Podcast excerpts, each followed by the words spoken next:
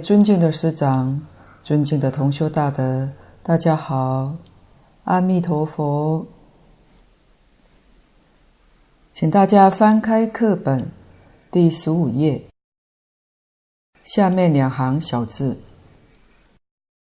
前面一个是易经的人，就是鸠摩罗什大师，上一回已经讲过了。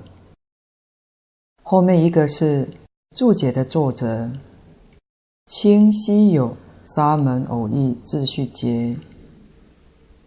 在讲偶遇大师之前，墨学对古代求法译经法师们有一个深深的感触，希望借此感染各位同修，一起发出感恩戴德之心。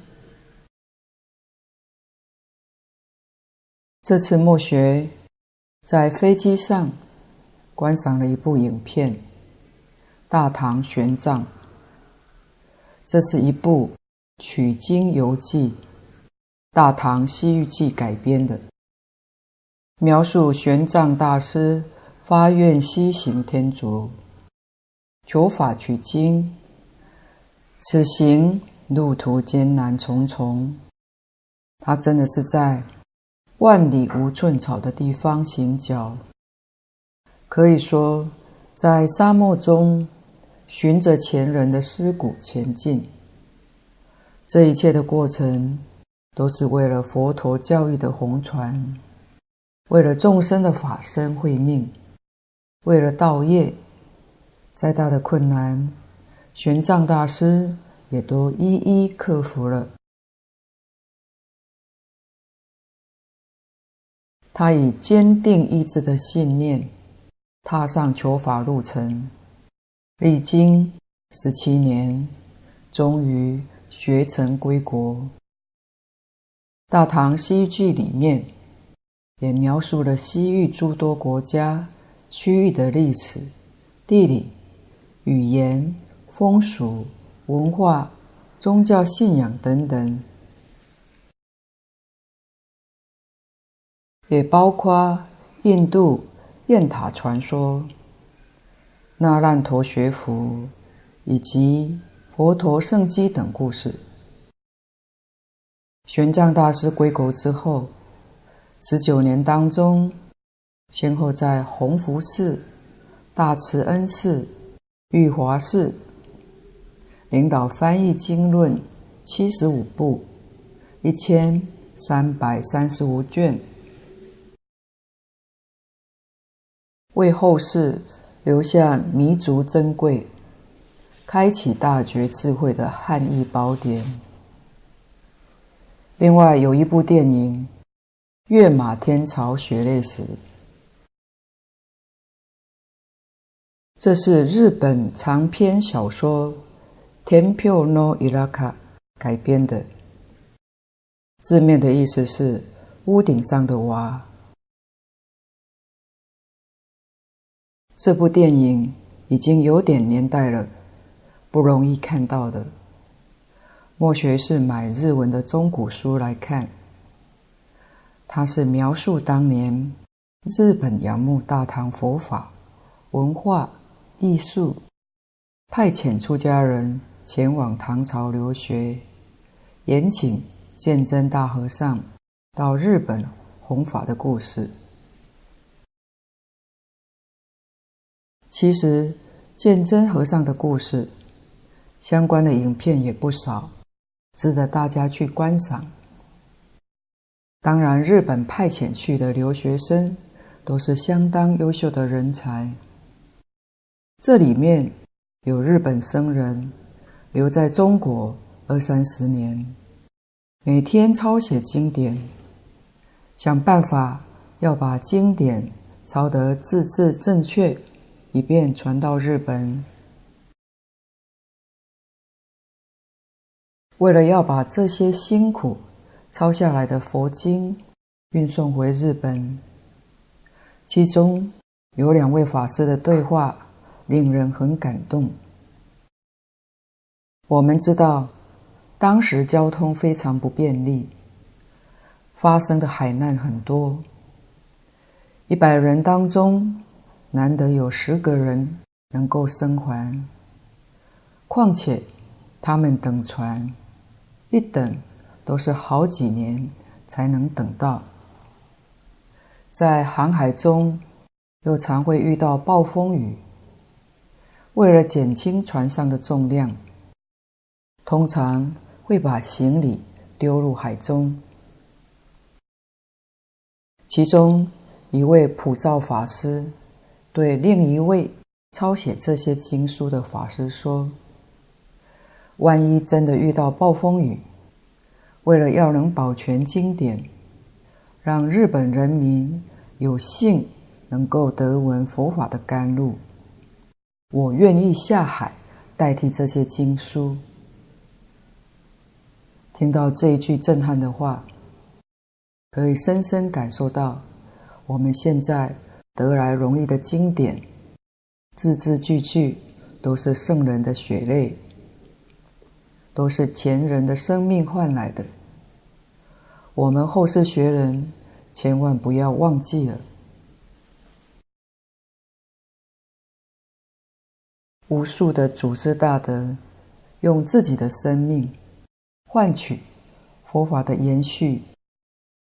如今印刷术大跃进，资讯影音也发达，结缘的善书也很多，但这些血泪的历程也逐渐被人们淡忘了。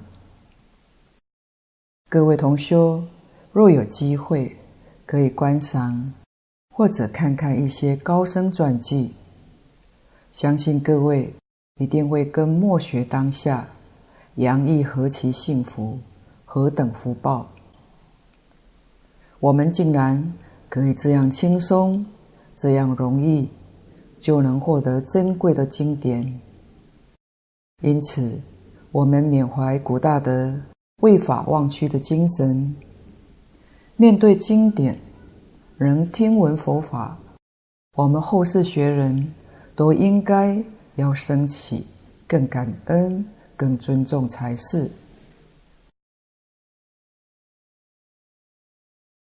接下来，我们开始讲注解的作者清西有沙门蕅益智旭杰。前面的清就是年代，偶一大师生在明朝末年，原籍在清朝，他是跨越两个朝代。所以他的著作里面，有时候写明蕅益智旭，有时候是写清，都没有错。西有是法师的别号。蕅益大师晚年专修净土，专弘净土，他用西有两个字做他的别号，意思很明显，告诉我们。佛陀讲的西方极乐世界是真的有，阿弥陀佛也是真有，不是假想的，也不是预言，就是距离这个娑婆世界的西方。我们相信，蕅益大师也是大菩萨再来示现的，跟印光大师一样，在《阿弥陀经要解讲义》。与《阿弥陀经要解清文记》里面有详细对蕅益大师的介绍。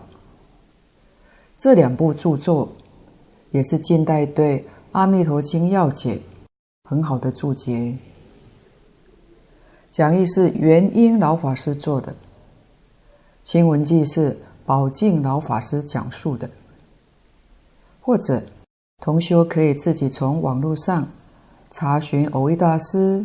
与鸠摩罗什法师的生平事迹作为参考，这里就不便详述了。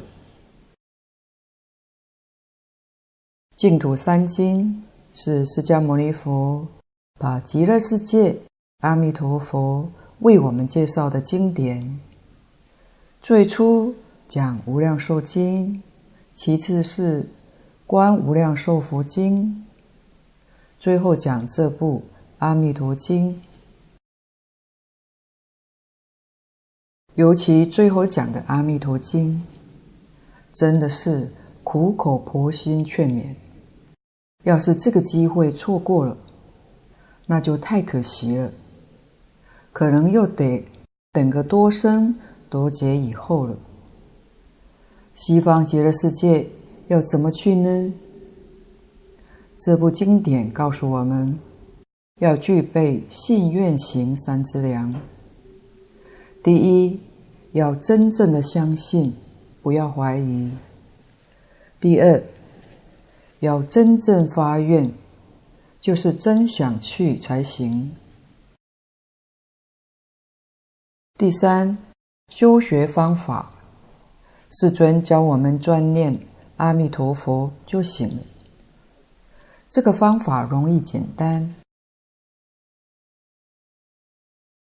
无量寿经上也指出，发菩提心一向专念，真信切愿就是发菩提心，一向专念就是持名，把我们妄想、分别、执着，通通用一法句把它念掉。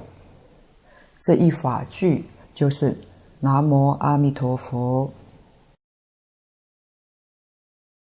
这个世界，我们若放不下，极乐世界就去不成。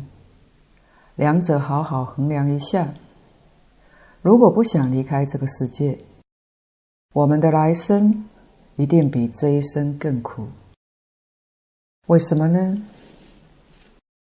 自己想想，从早到晚，想了多少好的念头，想了多少坏的念头。如果我们的思想、念头、所作所为损人利己的多，利益众生的少，换句话说，造的恶业多，善业少，来生的果报当然不如这一生，这是一定的道理。若不能往生，继续这个世界轮回。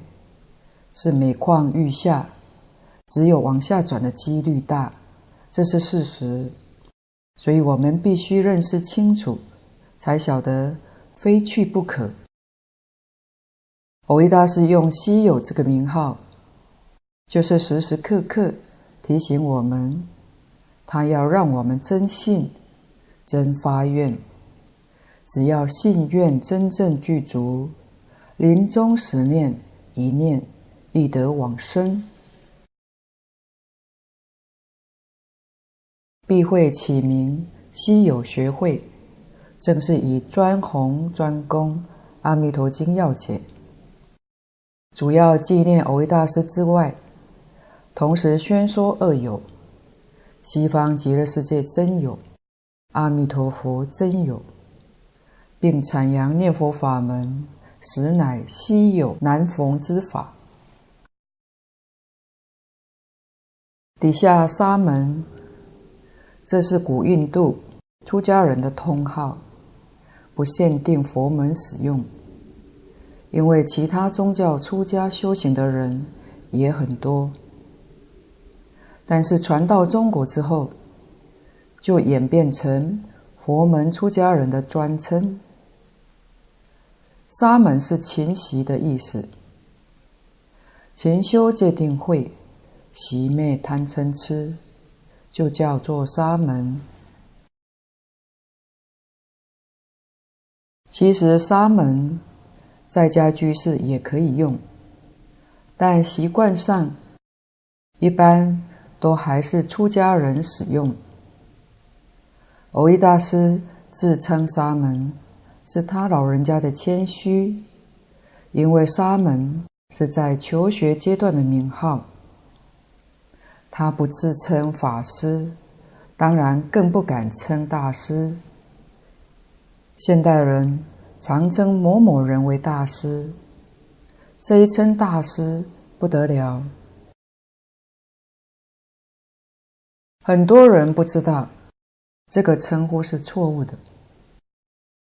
净空老法师就常常提醒我们：看看观世音菩萨。大势至菩萨、文殊、普贤这些等觉菩萨，弥勒菩萨还是娑婆世界的候补佛，他们称什么呢？称为大士，没有称大师。大师是对佛的尊称。再看这部经的翻译者，鸠摩罗什法师，他是释迦牟尼佛以前七尊佛的译经师，所以他翻译经典翻得非常好，华人都非常喜欢他的作品。例如，家喻户晓的《金刚经》就是他翻译的。就连鸠摩罗什三藏法师这样的地位，人家只称法师，也不敢称大师。古来真正有德之人，都非常谦虚，连法师有时都不敢称，只称沙门。甚至师父谦称沙门，他的法子也退称优婆塞。在称呼上，净空老法师说，各个宗派的祖师几乎没有称大师的，只有净土中的祖师称大师。例如慧远大师、莲池大师。偶益大师、印光大师，换句话说，净土中这些大善之士，他们所接引的众生，跟禅宗里面明心见性没有两样，虽带业，但只要能往生，他就成佛了。所以念佛法门叫一生成佛的法门。这些都是我们学佛同修要懂的佛法常识。我们现在一起研习《阿弥陀经要解》，得偶益老和尚的法乳恩惠。况且能够往生，就是成佛的意思。我们后代学人尊称他为大师，也是应该的。蕅益。也是法师的别号，他有两个号，一个西游，一个是蕅益。这两个别号都是在提醒我们、劝勉我们专修净土。偶就是莲，也称为莲藕。莲是花，藕是莲之因，种藕根才可以生出荷叶，开莲花。莲花是果报，有莲花才结成莲子，所以莲花是花果同时，表因果同时，它表这个意思。可见藕益大师的意思，就是教导我们，如果要得到莲藕之意，这个意就是莲花化身。必须要专心念佛，专修净业，才能真正得到九品往生的利益。他这个名号是取这个用意。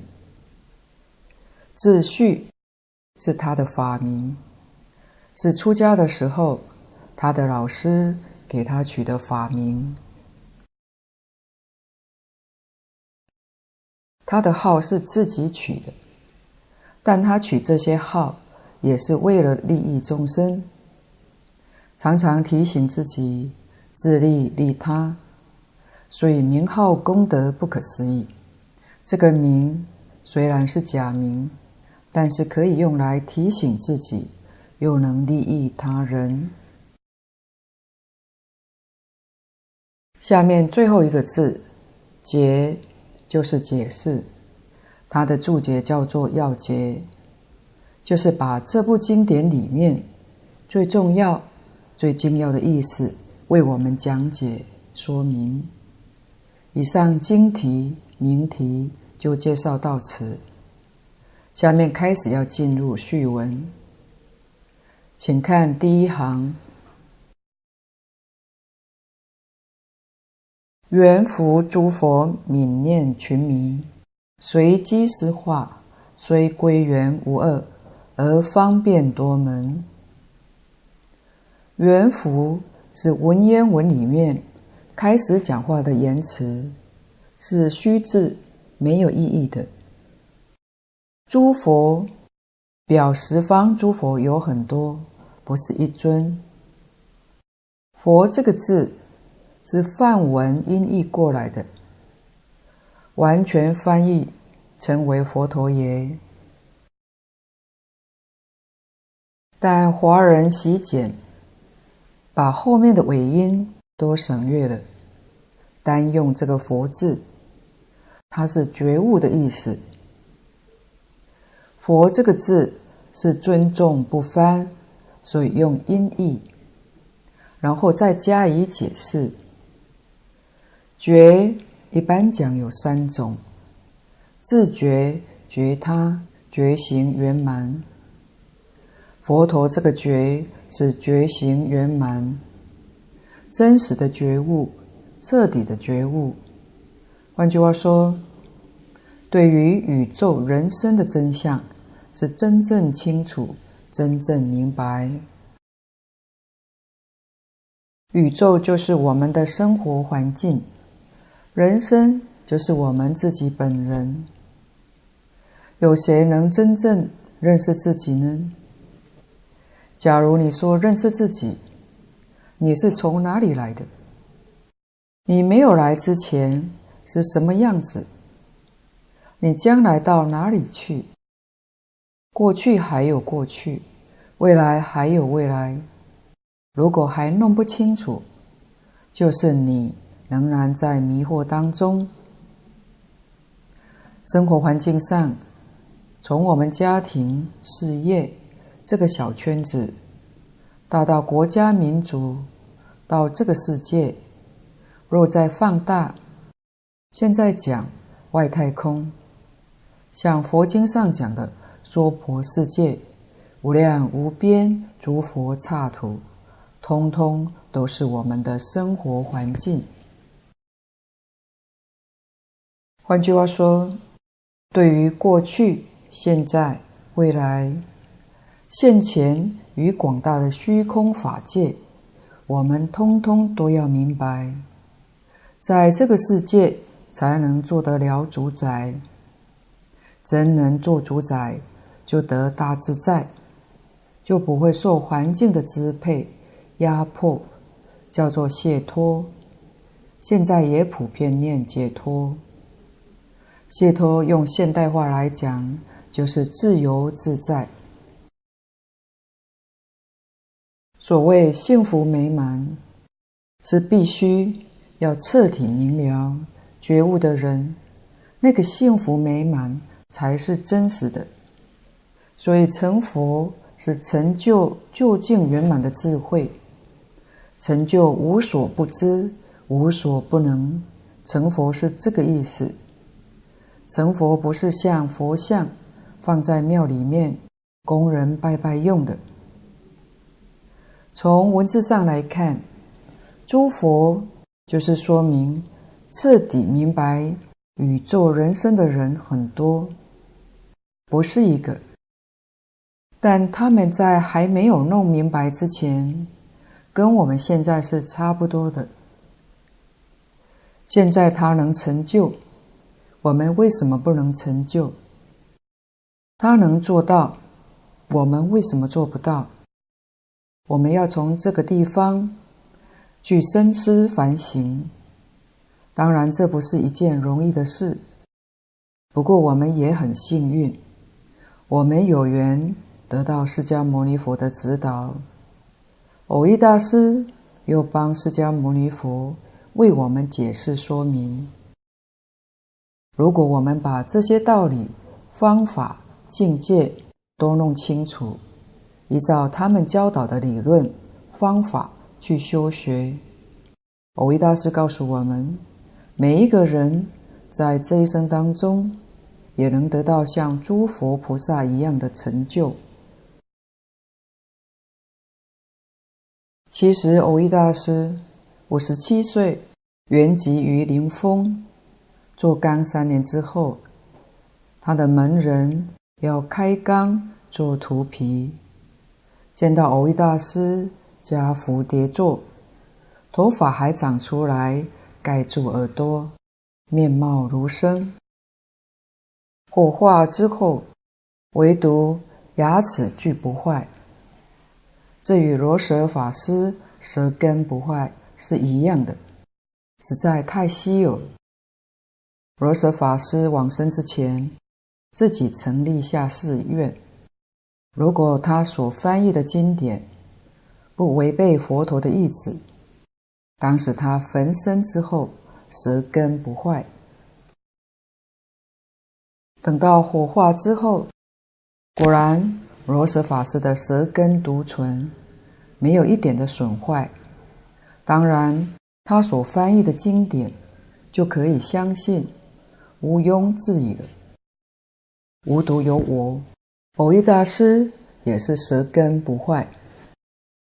我们专攻这部《阿弥陀经要解》，翻译经典的法师跟解经的法师，竟然都是舌根不坏，真不可思议。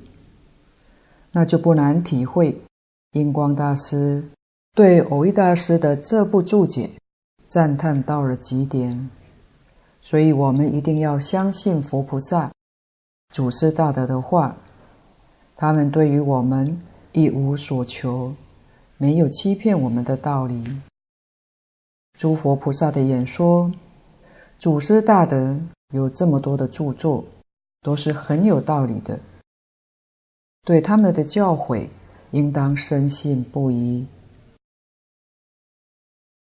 这样我们才能在很短的时间有效的修学，达到跟他们同样的境界。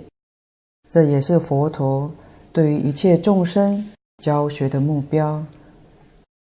因此，诸佛是指已经圆满成佛的这些人，很多数不尽。一个世界是一尊佛在那里教化，所以无量无边的世界就有无量无边的诸佛。当今时代，或许一般人听到可以成佛这个名词，总觉遥不可及似的。但是要知道，这尽虚空变法界里头，已经觉悟成佛者，才是最多数。这可以从《地藏菩萨本愿经》第二品“分身集会品”里头得知。世尊交付地藏菩萨时，提及我们娑婆世界这些刚强众生，实有一恶善恶习在。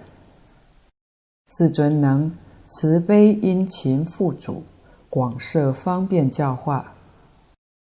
而这实有一二，就是指我们这些仍然在迷惑的众生啊。可见得十有八九早就都已觉悟成佛了。佛佛道同，佛的心都是清净的、真诚的、慈悲的。佛佛相同，怎么个相同法呢？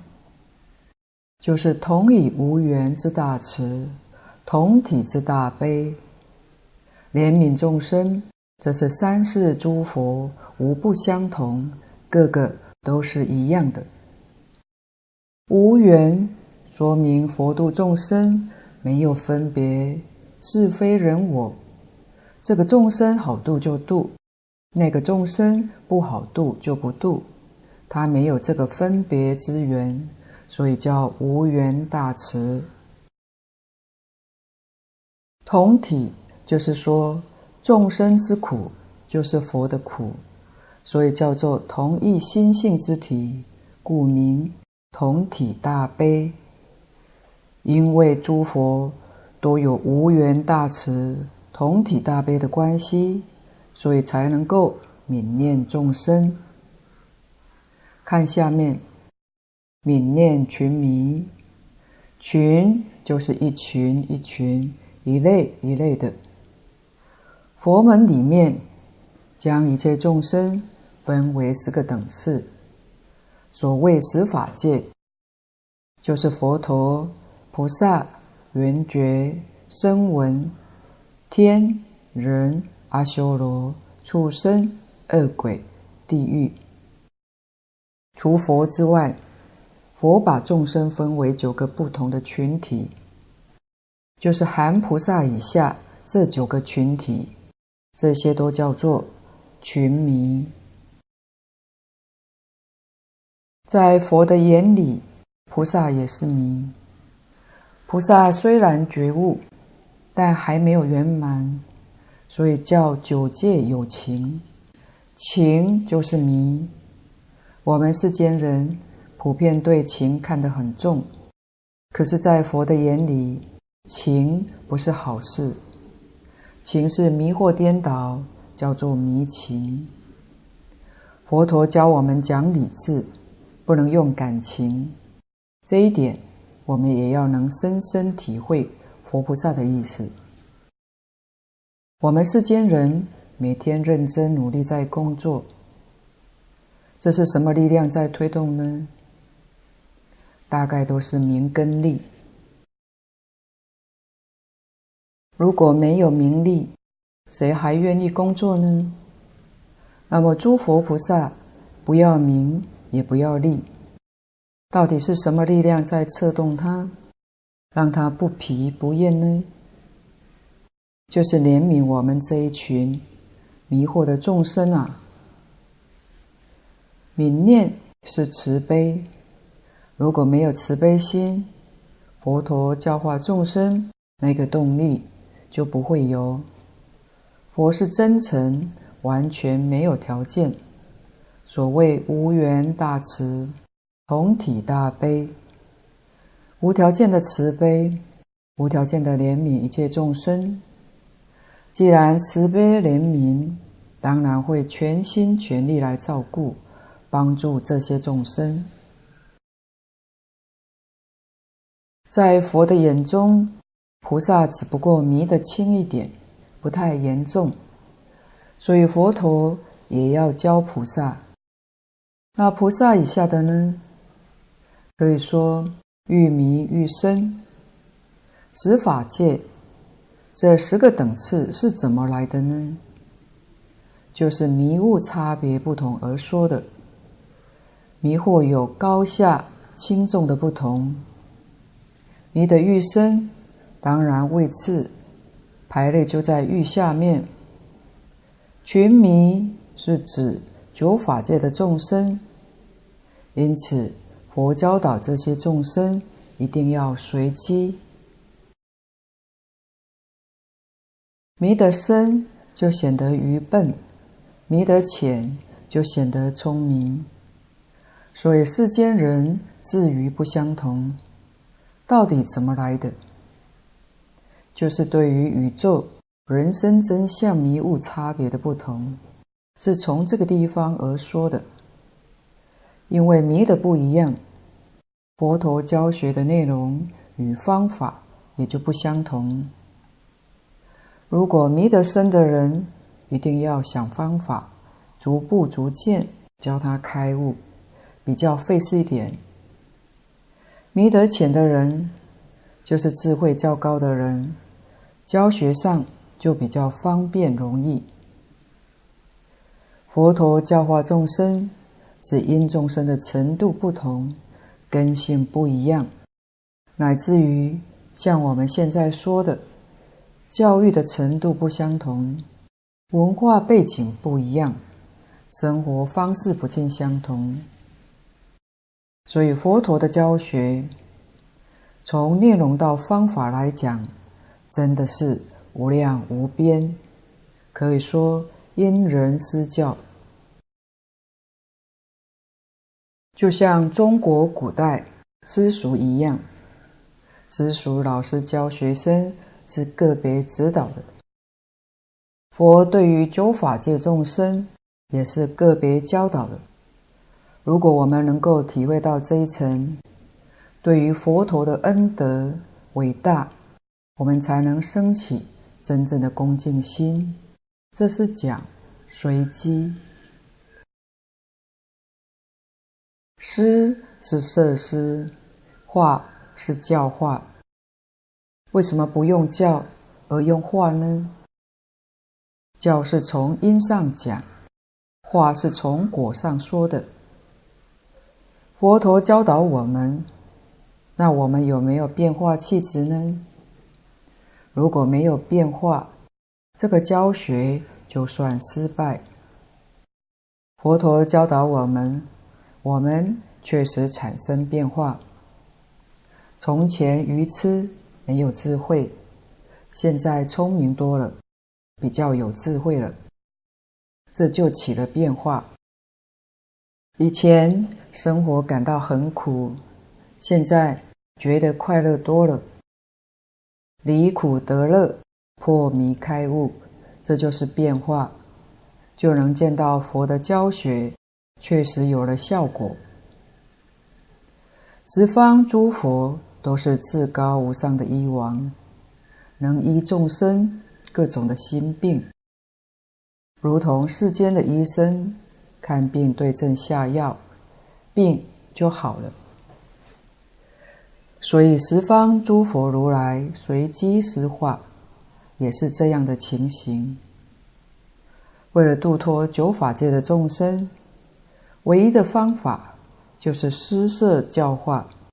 教化众生，假设药不对症，法不对机呢，都不能得利益。有一个故事，就是过去有两个人跟佛出家，一个是拉风扇的，就是烧火的时候拉风扇；另一个是守坟墓的。有一天，佛的弟子告诉拉风扇的这一位修不净观，叫守坟的这一位修属习观。结果这两个人修了很久，都没有得到什么利益，于是两个人就想还俗。佛知道这个情形，就把他们两个叫过来，告诉他们不必还俗。两个人。交换修学，守坟的这个人改修不净观，拉风扇的改修属习观，两个人依此修行，果然后来都成就了。这个故事是说明，一般人或者佛的弟子，如果他不能观机逗教，药不对症。就不能治他的病，法不对机，他修行就不得利益的情形。佛呢，他能观察九法界所有一切众生的根基，授予修学方法，不会有错的。底下一句，虽归元无二，而方便多门。这句是讲。佛陀教学的宗旨是一个，无论是对菩萨、对阿罗汉，乃至对我们凡夫，甚至对恶道众生，目标是相同的。什么目标呢？都是教导一切众生圆满成佛，叫做归元无二。但教学的方法就很多，不是一个。佛门常讲无量法门，八万四千法门。法就是方法，门是门径。尽管方法门径虽然多，但我们也要知道，目标都是一个。在这一小段里面，已经把佛陀教学的目标以及方法都说出来了。大德告诉我们，这里面有大学问，我们必须要深深去体会。中国隋唐之后，中国的佛教分为十个大的宗派，小乘有两个宗派，就是诚实中俱舍宗。大乘有八个，就是三论宗、法相宗、天台宗、显首宗、禅宗、净土宗、律宗、密宗。每一宗底下的分派很多，传到现在，差不多将近约有一千五百年。不明理的后人，往往存着门户之见，总以为自己修行的法门是正确的，其他的法门都是错的。如果有这种看法、想法，是不正确的。佛陀在此地明明告诉我们：所以归元无二，而方便多门。好比说，一间大教室，这间大教室有四个门可以进出，从任何一门进来都一样，不能说从这个门进来才是正确的，从另外三个门进出是错的，能够进来不都是一样吗？假如我们把这个道理明了清楚了。就不会赞叹自己的法门，去毁谤其他的法门。所谓自赞毁他是错误的，这是对佛法不完全了解，不知道佛陀用的方法不相同，是因为每一个人的根性不相同之故。但是我们的目标方向完全是相同的。譬如念佛成佛，持咒亦可成佛，修观也可以成佛。楞严经里面有二十五圆通，门门皆可成佛。所谓条条大路通罗马，这是西方谚语，我们华人还蛮常引用的。这比喻。可以采取多种选择的方法，而得到相同的结果，跟汉语的殊途同归相似。其实，佛在世的时候，任何一个人要是遇到佛，向他请教，佛一定会教你修学的方法，满足你的要求愿望，他可以办到。但是现在佛不在世，释迦牟尼佛入灭。按照中国历史上的讲法，今年是三千零四十四年，外国人的说法是二千五百多年，出入有五百年左右。一般来说，中国的记载说法比较贴近事实。但我们也没有必要去考证它。总之，去我们都已经远了。我们也要知道，佛陀留下的这些经典，都不是教我们的。就好像医生为病人诊断，每个人生的病不相同，他的处方当然就不一样。我们现在看到的经典，就好像这位医生留下来他生前替那些病人所开的处方。如果我们把它当作宝贝，都用这个处方来治病，那这样危险不危险呢？要是处方跟我的病不一样，吃了不但没有好，恐怕也会要命。所以佛法修学，我们要认真，要仔细。要是学错了，亏就吃大了，问题就很严重。所以每一部经典都有其请的人，像大家都熟悉的《金刚经》，是谁其请的呢？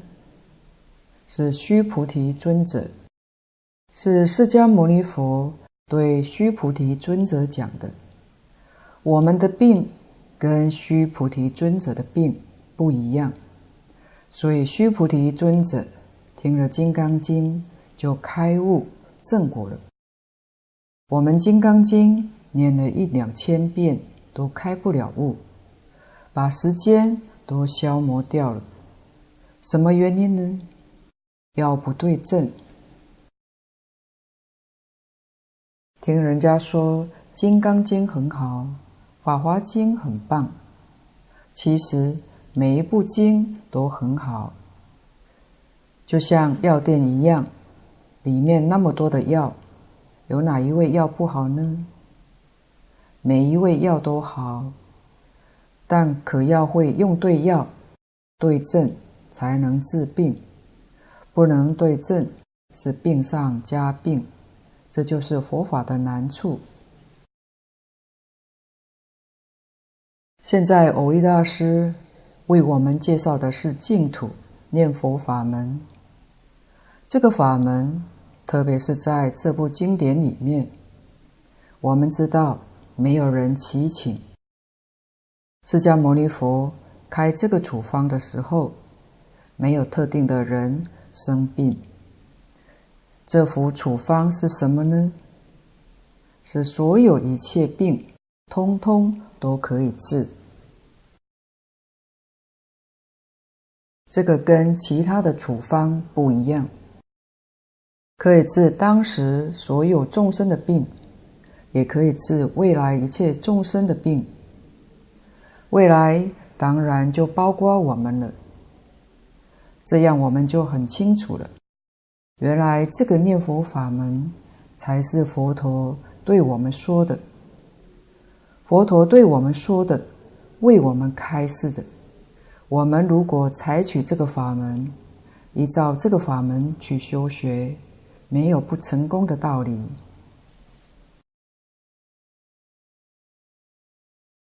我们要是看看中国佛教的历史，自古以来修学佛法成就的，就会发现修净土成就的人是最多数的。